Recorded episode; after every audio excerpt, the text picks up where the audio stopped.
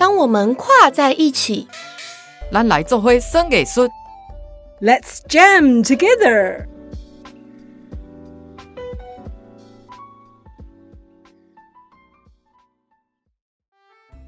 Hello，欢迎收听。当我们跨在一起，艺呢是艺术的艺，因为这个节目呢是台艺大的跨域表演艺术研究所所制作的节目。那我们台艺大的跨域表演艺术研究所呢，它的前身是成立于二零零二年的表演艺术研究所，在二零一九年由现任的所长陈慧珊老师提名，以跨域表演艺术研究所为新创独立所的名称。二零二零年呢，这个提案就通过了。筹备了一年，在二零二一年开始正式招生。那这个单集呢，我们将会以老师跟同学对于这个所，你知道，老师跟学生看同样的东西，其实视角不太一样嘛，心得也不太一样。那我们算是一个蛮真实的节目，实境类的。那首先，我们先来欢迎我们的来宾。各位朋友，大家好，我是国立台湾艺术大学跨域表演艺术研究所的所长陈慧珊。大家好，我是跨域所的硕二生许博渊，主修是歌子戏。大家好，我是跨域表演艺术研究所的硕二生，我是周湘云，主修是竹笛。今天都是一个非常有气质的主修项目。那我们首先想要先询问一下我们陈慧珊所长，当时表演艺术研究所感觉好像发展的也不错，为什么？是什么初衷或是起心动念，你会想要提名把它变成是跨域表演艺术研究所呢？好的，是这样子的，在二零零二年成立表演艺术研究所的时候呢，当时台艺大的时空背景呢，就是相关的系所，包括表演学院下面的音乐系、舞蹈系、国乐系以及戏剧系，他们当时都没有硕士班，所以那个时候成立这样一个表演艺术研究所，里面再分音乐组。舞蹈组跟戏剧组就可以去满足这些戏所大学的毕业生，如果他们要继续深造哈，继续精进的话，就有一个很好的出路。但是后来在二零零六年的时候呢，教育部大笔一挥啊，这四个系啊全部有他们自己的研究所了，有他们的硕士班。所以呢，在当时的情况下，我们的生源会有一些重叠。那么我们可能从八十几位、一百多位的考生会降到来到二三十位，甚至更少。所以我们那时候就开始思考转型。那刚好非常结合现在的趋势，其实跨域的时代已经到临。所以在二零零六年左右，我们就提出本所要转型朝跨域来发展。那那个时候，我们的所作所为呢，就是除了当时已经有的硕士班，我们想要提出博士班这样一个企划，所以我本人当时呢就进来撰写博士班的企划案。我们希望能够申请博班之后，再加上当时要申请的在职班，这样有三个班之后，我们可以往跨域的方向来进行。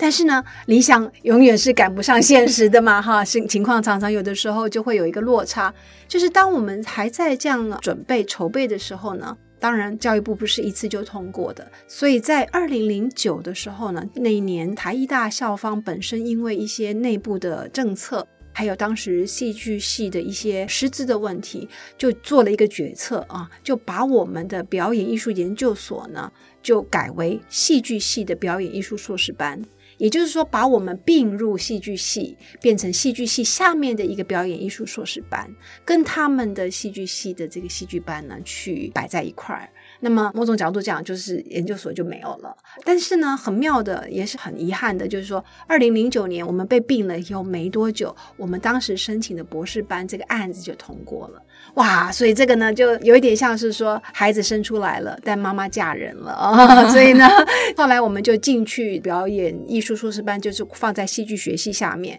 但我们的博士班呢就被学校放到表演学院下面，成为一个独立的一个所谓的学分班啊，就是用表演学院的四系来共管啊，所以表演学院里面的音乐系啊、舞蹈系、戏剧系、国乐系的老师都可以一起来支援啊。它好处就是说很多老师。但是也有它的缺点，就是它其实没有专任的师资，也没有主要的办学宗旨，所以跟我们原来在筹备这个独立的所的一个博班的概念，其实是有一点多头马车的，在行政上，在教学方都比较散一点。啊，所以呢，我就开始想说，哎，我还是很想把它独立回来。但是大家也知道，其实要散人快，但是要成立回来是很困难。所以这中间就有很多的陈情啊，很多的沟通啊，跟啊师长们、跟同学们、跟校方哈这样沟通。然后慢慢慢慢的，大约是在二零一七一八左右的时候呢，当时的校方就觉得说，哎呀。其实你们在戏剧系下面呢，也是有一点貌合神离了。怎么说呢？就是我们放在那边，但基本上是分轨的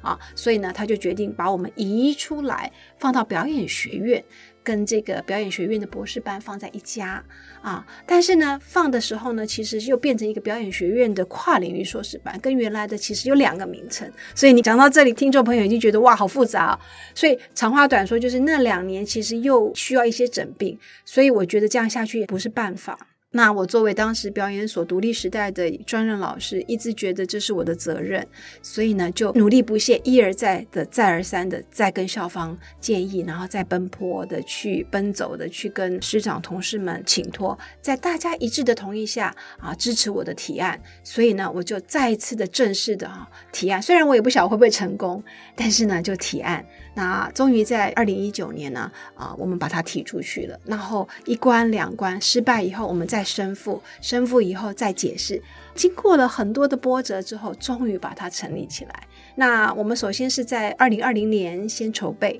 然后一年的筹备完成之后，二零二一年正式上路。那今年是二零二三年嘛，所以其实我们才三届。那刚才今天跟我一起来的两位同学其实是第二届的同学，所以他们现在硕二，所以我们算是一个很年轻。很新的跨域表演艺术研究所是，虽然听起来很年轻，可是其实很专业，因为它是累积了二十几年的历史嘛，对不对？没错。哎，那两位同学刚刚听到了所长这么认真的介绍了这个所的成立，怎么样？我们觉得很幸福。有啊，就身为真的是最初的两届的学生，享有非常非常好的资源，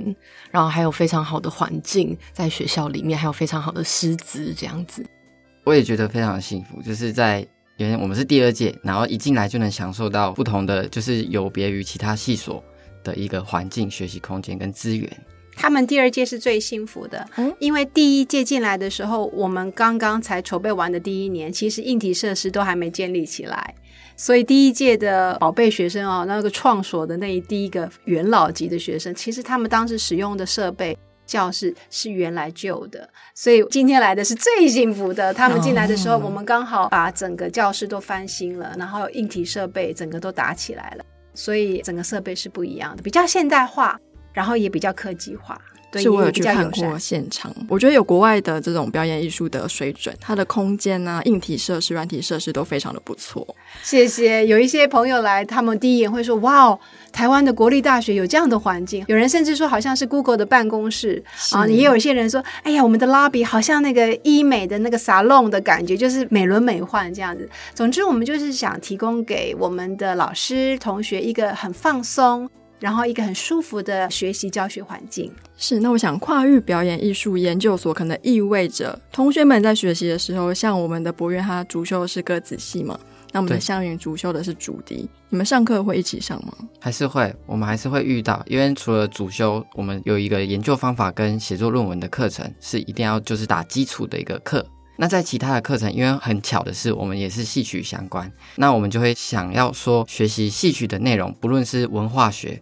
或者是针对他的音乐，然后我也会想要去学习关于音乐跨域的一些内容。对啊，那除了说刚才博院有说了一些基础的课程之外，因为我们本身志趣相投的关系，所以我们在选修上面也会有不少重复选修到的课程。那之所以会进入到跨域所，也是因为说除了自己本身的专业领域之外，因为在戏曲上面。本身我们就会有跟演员一起合作的项目，可是我们想要了解更多，就是可能像其他的领域的一些相关的知识，然后以便于说可能未来在业界啊，或者是在其他地方有更多的合作机会。我觉得跨域所是一个非常非常好的平台。哦，真的是。那我就要问一下，两位其实刚好都是戏曲学院的大学生嘛？是。那其实我知道硕士生在表演艺术类其实应该也有蛮多选择的。那你们为什么会想要进到我们台艺大的跨域表演艺术研究所呢？我的部分，我觉得有两个原因。我觉得第一个是我在家庭受到家长的一个寄望，希望我能继续往上研读。那第二个其实也是我自己希望在未来有更多不同的发展的方向。因为我们歌子戏在实物上的演练，还有一些排练，在跟学习，其实都是在身体上，很少会训练到就是头脑或者是思维跟逻辑方面。那我觉得进到研究所最大的成长，就是训练你在逻辑思考的能力。那我自己本身的话是比较是。自己的志向，因为在戏曲学院从小受教育的过程中，我们比较注重在实物经验跟实作上面的一些技术的培养。那在理论上面的培养是稍显薄弱一些些的。那我自己是一位非常喜欢读书的人，然后加上我自己的兴趣很广，然后朋友都戏称说我是斜杠到快要变成直的的那种人这样子。然后我觉得可能单一领域的传统表演艺术的系所不太适合我，所以刚好就是有看到跨域所这个新创的表演艺术系所。然后又包罗万象的，从音乐、舞蹈、戏剧、戏曲、民俗技艺这五大方面都涵盖在其中。然后我就觉得说，哦，像我自己这样子，又喜欢音乐，然后又不甘于只喜欢音乐，我去接触了很多像是剧场啊，或者是我去街头演出去驻唱，然后甚至我还有很多其他的比较动态的兴趣，例如说我自己本身也调酒啊，然后也当攀岩教练，也去潜水等等之类的。那我相信跨域所可以给我很多很自由开放的学风，然后还有能够认识很多很多方面的朋友跟伙伴，这样子。我想听下来，其实就是学科分方面的逻辑的养成，还有就是很包罗万象的选择嘛。那其实我觉得包罗万象这件事情其实有好有坏，很可怕的是很难整合。那这边想要问一下惠山所长，嗯，五大类你是怎么整合的？它的权责分配又是怎么样规划？没错，这是很大的挑战，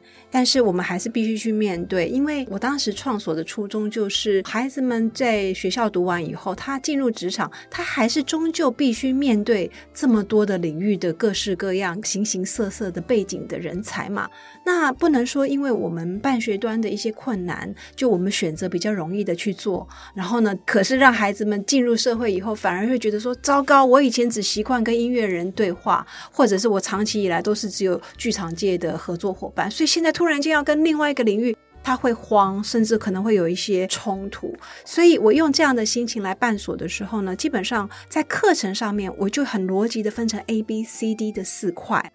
那么 A 呢，就是基础课程，也是必修课程。所以就是不管你是什么背景，刚才香云说的很好，我们所有五大领域：音乐、舞蹈、戏剧、戏曲、民俗技艺。而这每一个领域，我们不再分种。所以音乐可能有古典乐、有国乐、有爵士乐、流行乐、独立乐，就是各类的乐种我们都包。舞蹈也是，可能是有现代舞、有芭蕾舞、有民族舞、有街舞、有国标舞、踢踏舞，所有的舞种我们都包。所以在这五大领域里面，不管你什么背景进来，你都要上 A。A 的课程是必修的基础课程。那我们在这个设计上呢，就是他一定要上研究方法的课程、论文写作的课程。教会他有点像说，我们教你如何钓鱼，而不是告诉你什么鱼是什么样。这个是深海鱼，这是淡水鱼。这个基础课程不做的，这个基础做的就是一个如何钓鱼的工具课，要让你具备研究的能力。接下来呢，他一下的时候要上美学课。只要是做艺术研究的，或者是从事艺术表演创作的，一定要懂美学啊！就是这是舞蹈之美在哪？哎，这个剧场之美啊，这个作品的美美在哪？这个总是美的理论、美的概念要懂，然后再来二上的时候一个史学课，他必须要能够梳理表演艺术的发展啊变迁，才能够做相关研究。那 A 的课程是必修，可是 B 呢是专业。所以刚才 Vivi 主持人问我说：“哎，那大家怎么办呢？可以去选除了他自己专业以外的另外的专业，比方说我们博渊可能是歌仔戏。好，假设他现在对音乐有兴趣，他就可以去选刚才五大领域的音乐的专业课程。那那个专业课程会教从基础的专业来讲，比方说音乐，我们可能排音乐什么音乐美学、音乐史学，好，或者是音乐剧场，或者是音乐的一些相关的基础理论课啊，历史课这种啊，理论课这种，或者是专业科目，这是 B。那这个地方学生们可以自由选修，按照他的嗜好，他自己想要研究的题目。再来，我们还有个 C，C 是什么呢？C 叫是跨域多元课程，就是比刚才的 B 还要更开放。更跨一点，所以呢，这个 C 里面我们可能会有一些新形态的，比方说音乐新兴演奏形态的探讨这样的专题，或者是跨学科、跨学门的这种理论也好，实物课，所以这里面就会有很多混种的人进来。我所谓的混种就是不同领域的人，那这里面的课都是新创课，那同学也必须在这里面去修他自己喜欢的。另外还有一个 D A B C D 的 D，D 呢是属于独立研究，那这个独立研究就是比方说有一些老师或者是同学。他的题目非常的罕见，没有办法用刚才讲的 A、B、C 里面去含瓜。那在这 D 里面，看他们可以独自去做独立研究，甚至老师可以决定他要带学生到什么样的场域去做什么样的研究，或个别型的也可以，小组群的都可以。所以这里面有的时候会有论坛，有的时候会有讲座，有的时候会有工作坊，这些都可以放在 D。所以您看出来了吗？A、B、C、D 四种不同的领域。然后学生从自己的角度去出发，去选择他们要跨域的。那在这里面，他们就会碰撞到其他领域的一些 idea、一些观念啊，一些比方说我们在 C 的部分有很多的跨文化的题目，可能是跨文化剧场，可能跨文化舞蹈、跨文化音乐，好，或者是我们可能有很多的跨界合作的课程，都会在 C 的这一块。然后 B 就是专业的这些。那这个时候，学生们他们就势必要自己去选择自己有兴趣的，跟他的议题相关的，然后互相。相去切磋。那最有趣的地方是在这个 A B C D 的之余，我们所办的常常同事啊，或者是我的一些师长就说：“哇，你是不是过动儿啊？你办这么多活动啊，活蹦乱跳到这种地步，就是因为我们常常会有讲座，或者是会有一些大师班啊，或者是会有一些学术上面的工方。这个时候，学生就自由选择他们有兴趣的来参加。”因为我们相信，只要多倾听、多参与、多实做，其实跨域就不知不觉的就展开了。是，我觉得这个跨领域落实的非常彻底。因为坊间其实很多跨领域就觉得说，我 A B C D E F，我就每个学一点叫跨领域。可是我认知中的跨领域，应该是你在一个领域先生根之后。你从其他的领域截取一些养分，我觉得这个才叫跨领域。所以如果说都不深，那这个我觉得就是嗯，可能就是过过墨水而已。那我这样听起来，其实所上的规划非常的彻底哦。那我想问一下两位同学了，我觉得啦，就是你们在推甄之前，在进入学校之前，一定会先看看学校的网页嘛，看学长姐在做什么嘛。那你们实际进去呢，有没有什么想象上的落差、惊喜，或者是哎？原来这个所有这样的优点，我从来没有想过。我觉得最大的收获是我们在学习的课程需要学以致用这件事情。因为在每一学期，只要是所长的课程，我们就会学到我们在期末一定要生产出一个有利于自己的内容，像是我们需要投评论，或者是我们最后会制作出研讨会。对，做研讨会我们就需要做主控，我们需要主导、主办，然后去分工这些内容。然后像我在上一次上学期就负责在跨域纵横的这个研讨会，研讨会呢，我觉得很棒的是，就是我们每个人除了要去处理办理这个研讨会之外，我们还要去上台发表。对，这件发表也是在课程中的一个期末报告的概念。嗯，对，就是我会办一些花招很多的东西让他们玩，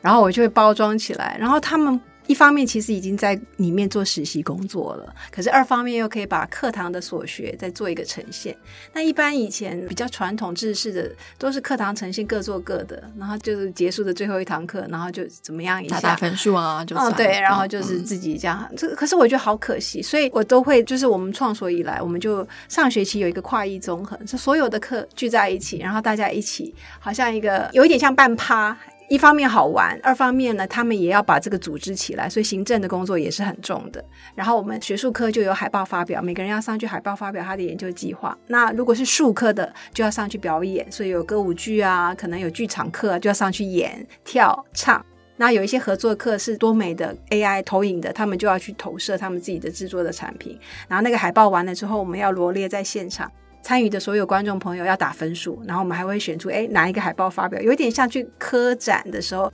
在那种博览会，然后一个摊一个摊面前，然后厂商会来看你的作品，然后最后决定，哎，要不要选择跟你合作？就是提早让他们这样去玩。那当然我们会办趴，就是接下来有一些 buffet 啊表演，然后晚上重头戏，我就会把它设计成请大师级的艺术家或者是很知名的学者啊来做一个比较深入的。分享或者是讨论，我们就把它做一个论坛的概念。上学期是这样，那下学期我们就有一个大的重头戏，叫跨界对谈，就所有的学生都要上去研讨会，他们在毕业前一定要上一次。然后那个就是正式的学术研讨会，然后要经过审稿机制的内审外审这样，然后完了之后会出一个论文集。这个对同学们未来如果要找从学术界或教育界的这个角度去发展，帮助是很大的。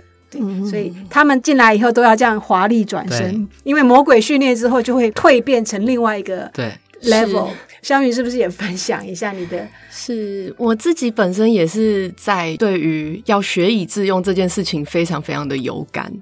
对，那我们除了跨艺纵横之外，有跨界对谈这样子的一个正式的研讨会。那我在上一个学期是担任这个研讨会的司仪。那除了这个司仪的工作之外，就是我们除了前期的这些筹备的工作之外，然后在现场也需要支援。像博院的话，他就在跨界对谈的研讨会上面去支援到，就是我们有现场直播这一块的事物这样子。所以我觉得，在来到跨域所之后，最惊喜的就是跨域所对于产官学三方的，就是连结性都非常的高，不会说我们只有死板板的在所上就是埋头研究而已，然后我们还是要真正的走出来跟世界接轨，就是借由所上办理的这些活动这样子。我补充一下，向云讲的真好，我都太感动了，因为我们这没有蕊过的，嗯，就是其实我们创所有四大个方向，第一个就是我们本业是学术理论，刚才 Vivi 说的很好，其实跨域一定要有所本。嗯，也就是说不能忘本。每个人其实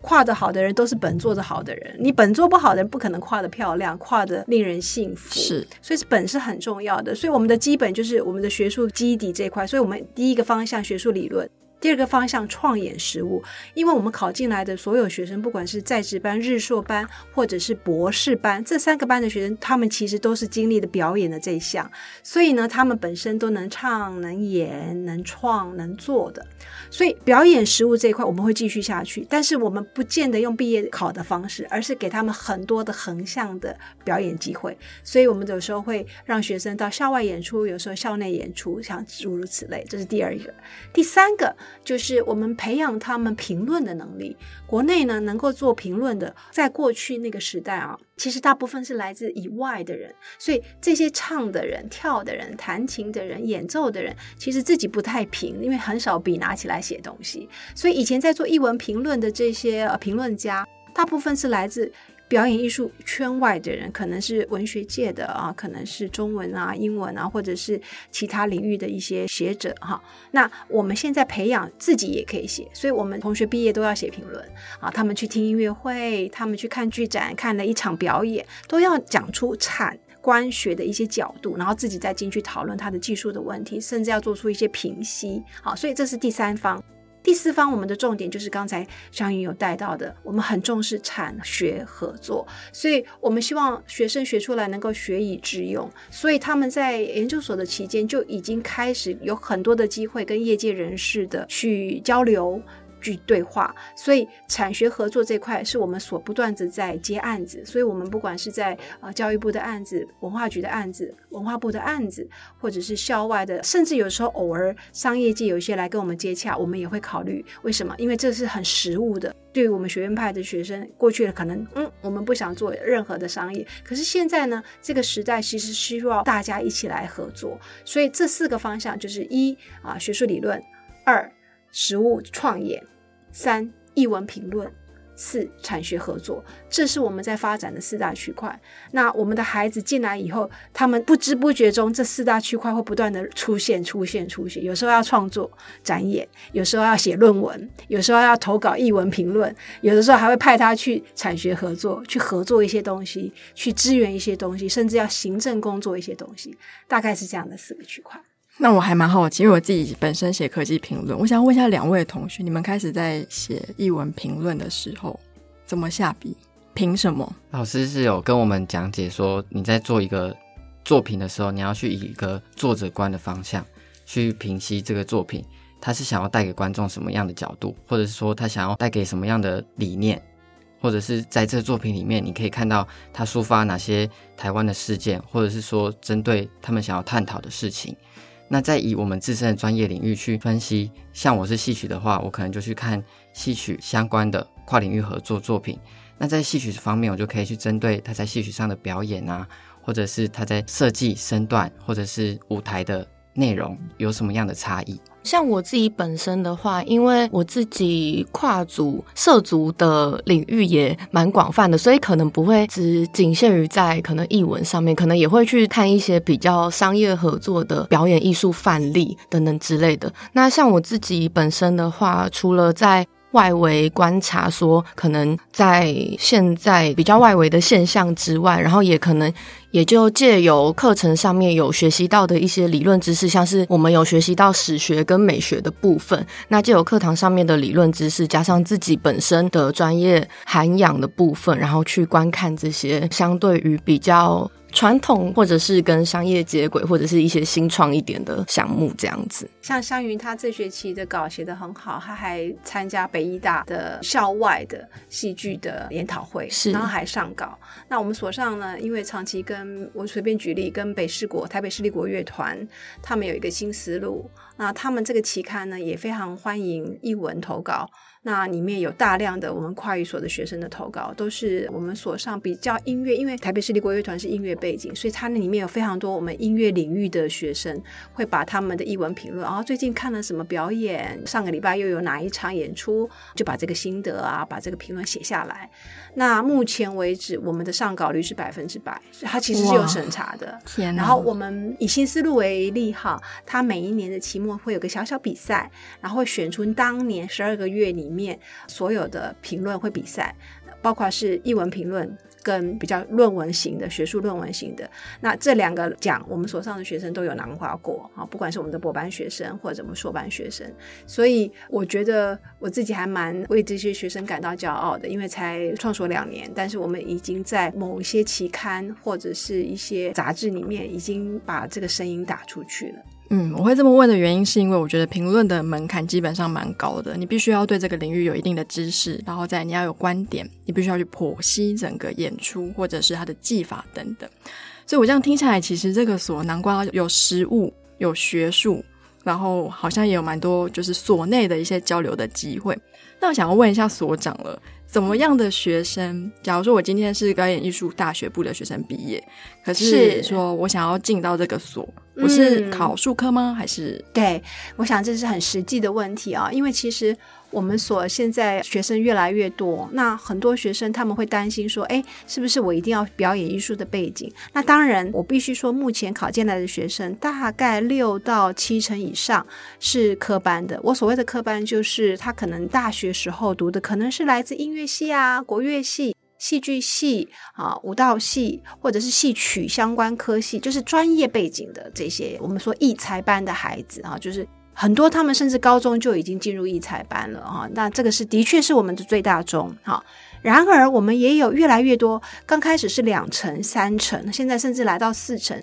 其实是虽然非艺才班或者是表演艺术科系毕业的学生，但是他们因为从小喜欢艺术，所以他可能自己也有一直在进修，比方说一直在学琴啊，有在学舞啊，甚至有在专业科目都有自己私人在上课。所以他其实可以也是有很大的机会考进来的，因为我们毕竟是一个跨域，所以我们没有门槛说你必须大学时代一定要专业的什么哈，这是没有的。所以其实非常欢迎，只要你是喜欢表演艺术，不管你是过去的相关科系毕业的科班生，还是你是单纯的就是热爱表演艺术，我们都很欢迎您来报考。那主要的报考大概分几个区块哦，第一个区块就是说。你要考硕士班嘛，一定要大学毕业，这个是没有问题的。然后第二个就是说，我们在日硕班会有一个美学的笔试，所以你假设你喜欢音乐，可能音乐的专业的艺术概念啊，啊，音乐的基本理论啊，啊，音乐的相关的一些目前比较炙手可热的或者话题性比较强的一些作品，可能要了解一下。那舞蹈也是，就以此类推。舞蹈啊、戏曲啊，你的那个领域，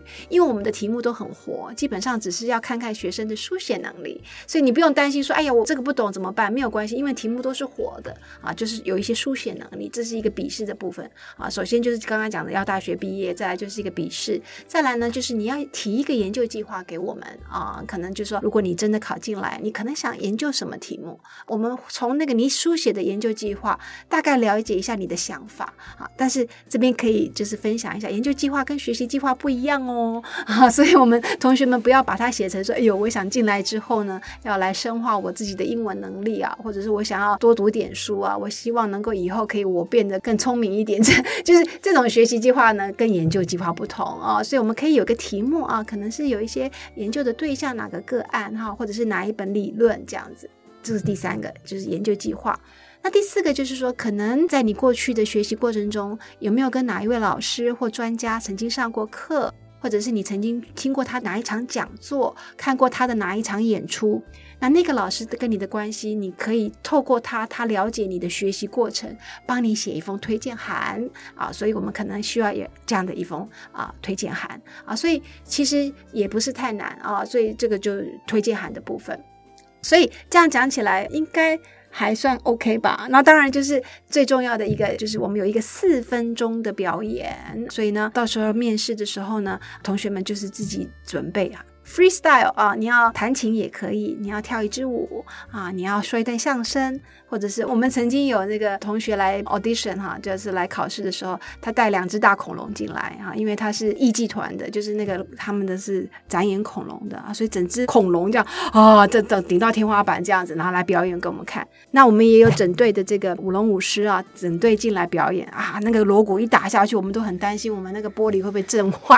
啊。然后呢，我们也有同学呢，他其实。是表演戏曲的某个角色，可能是武啊，可能是文的一个小生啊，哈。可是呢，他请他所有的朋友来帮他做文武场，所以呢，整场那个伴奏是非常的让人家觉得哇，stunning，很很惊人，很棒。很耀眼，所以各式各样都可以。那也有些同学很有创意啊，他知道我们是跨域，所以他自己可能哎一边唱歌，然后呢一边跳舞，同时还画画。所以他四分钟演完的时候，一幅画就拿出来给我们看。哎，也有这样的学生。所以就是这四分钟让你 freestyle，你想要演唱表演什么都可以，大概会有这样一段。啊，所以大概以上这样听起来应该是还 OK 啦，是不是？我们要听听同学了。同学们，你们在准备入学考试的时候，你觉得刚刚所长说的这四大步骤，哪一个在准备起来比较花心力？我觉得是笔试的内容。笔试内容吗？对，因为其实，在那时候会不太清楚实际考试的内容是什么，所以就需要罗列很多的读书的书目，然后去收集自己应该去准备什么，或者是我我很担心会不会考差了，然后进而考不上。可是实际考过之后才发现，其实没有想象中的那么难。你只要在自己的领域中有一定程度的了解，或者是在历史内容方面，都是很好着手的。哦，原来笔试对你来讲是最难的，可是不担心，因为笔试只是占其中的一个小的分数，它的占比的分数没有比例比较低。对，那像你呢？嗯，对我来说，当初最紧张的也是笔试的部分。对，其实是这样子。然后还有在书写研究计划的时候，真的多方收集了非常非常多的资料。但是我觉得还有一点可以值得提的地方是，我就是在面试这个区块。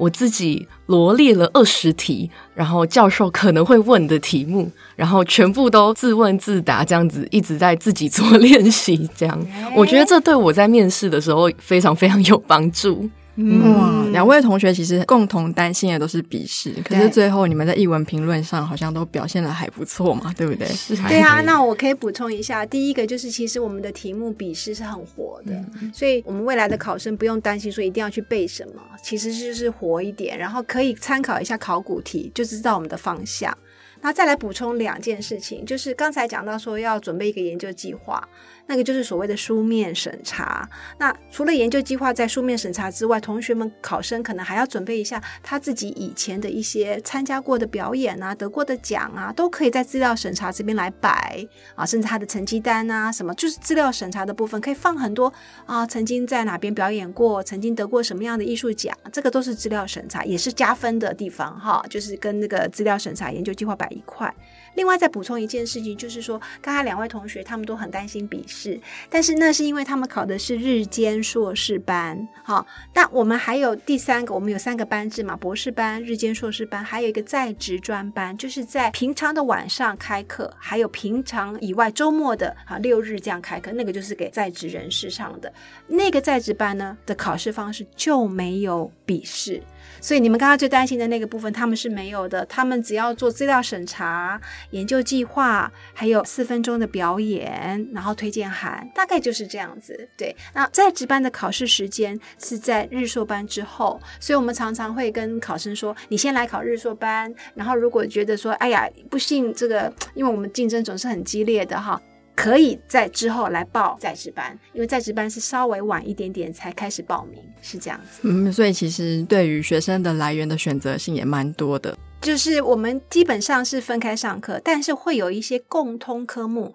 它是可以合班上课。对，但是这些就是看 A B C D 的一个分类法，对，所以还是有机会会认识到在职的一些对对，因为我们有一些共通的选科，可能是会碰在一起的。另外，满满的我们所上这个活蹦乱跳的这个讲座。工方大师班全部都是混的，所以不管你是什么班，大家都可以来听来上。那那个时候就有很多的时间跟机会，跟其他领域、其他班级、其他年级的同学、学姐、学弟、学妹、学长来交流。其实听所长的声音就可以知道，这个所是非常活蹦乱跳的，